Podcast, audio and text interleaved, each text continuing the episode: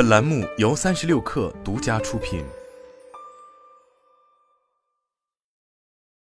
本文来自《哈佛商业评论》。团队是企业的引擎，汇集了各种技能来解决问题、进行创新和执行战略。他们是塑造工作体验的地方，也是实时体验文化的地方。团队会为新员工提供学习和协助解决问题的机会，也为更多高级员工提供了分享知识和充分利用经验的机会。尽管如此，大多数管理系统一直将重点放在了单个员工身上，指导尤其如此。直到最近，指导都一直被认为主要是一对一的练习，从而实现更好的个人绩效和工作满意度。这样没错，良好的个人指导是一项非常宝贵的管理技能，做得好的话会提高许多人的绩效。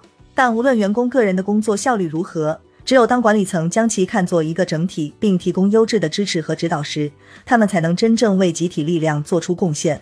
基于团队的方法，领导者可以通过采用团队指导来弥补这一差距。这种做法可以实现工作重点从个人表现转向集体影响。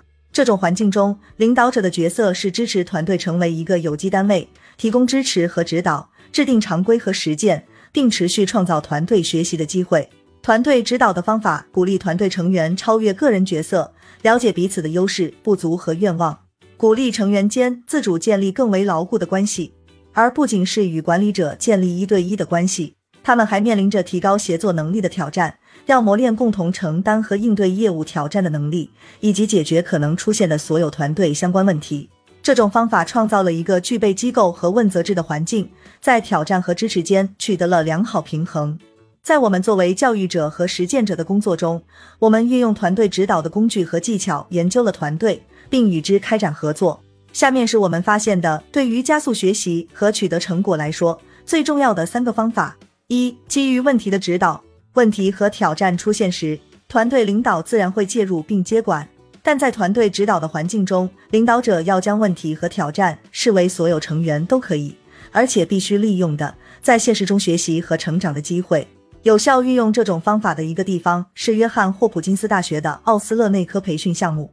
从第一天起，从业第一年的医生在查房时就要掌握患者的经历，由团队中经验更为丰富的医生担任指导和教练。这是一项强制性安排，在将一名第一年从业医生作为切入点的情况下，每个人都要讨论和评估病情，给出观点，并提出解决方案。团队中最资深的医生会认真倾听，了解团队成员具备的知识，并提出问题。当然，还要保证每个人的设想和决定都是合理的。与让资深医生直接介入来解决问题相比，这种方法需要耗费更多时间和精力。但是，加速学习、提升信心、培养团队精神及对工作进行集体投资的长期益处是巨大的。二、用提问启发团队。第二种相关的领导技巧基于苏格拉底教学法，团队领导者用问题而非答案来邀请成员，并以此塑造他们理解情况和解决问题的方式。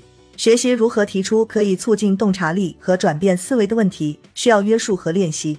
但领导者掌握这项技能后，他就可以成为一种强大的管理技巧。采用这一方法时，领导者可以制定一份问题清单，例如，到目前为止你做了哪些尝试，哪些有效。哪些无效？我们有没有不同的方法来看待问题？你有所有的数据吗？你想怎样解决这个问题？谁在这方面做得好？他会怎么做？团队成员回答这些问题时，领导者通常会立即获得重要信息，了解他们对工作的理解程度以及可能需要额外支持的地方。我们与成功采用了这种方法的多个客户组织和执行领导团队合作过。一家领先的专业服务公司的管理者在使用这种方法后告诉我们。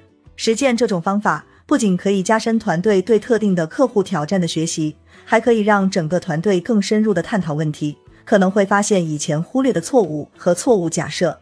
三，把成功和失败都当作学习机会。这种方法改变了工作动态。在团队成员认识到成功和失败都可以被当作无责备环境中的学习机会时，他们会更愿意测试最大的可能性，挑战各种设想，出现问题时勇于承认。这会使人们更容易从错误中学习和反思，从而使失败来得更快、代价更小，同时取得更大突破。为了让这种方法在团队中发挥作用，所有成员都要有做出贡献的机会，因为有些人可能会注意到其他人忽视的细节和行为模式。揭露这些细节和模式可能需要一定时间，因为他们可能会深埋在组织根深蒂固的思维和行为中的好多层级之下。因此，这条信息的另一个关键是鼓励每个人反复提问：为什么？美国特种部队已经成功使用了这种方法。每次任务结束后，他们都会开展一次事后评估。评估过程中，团队成员会被邀请就每件事情的正反两面发表观点，但不需要承担任何责任。然后，在下次任务前，他们会开展一次事前评估，在此期间，他们会考虑如何将以前在 N.R. 中了解到的知识应用到新任务中。如今的团队必须学习如何在更短的周期内，以更少的资源取得成果。他们需要的领导者要能够帮助他们从成功和失败中进行集体学习，优化绩效，并快速适应不断变化的需求。采用本文概述的团队指导方法，领导者就能很好的实现这一目标，并通过利用集体的非凡力量。成功实现业务差异化。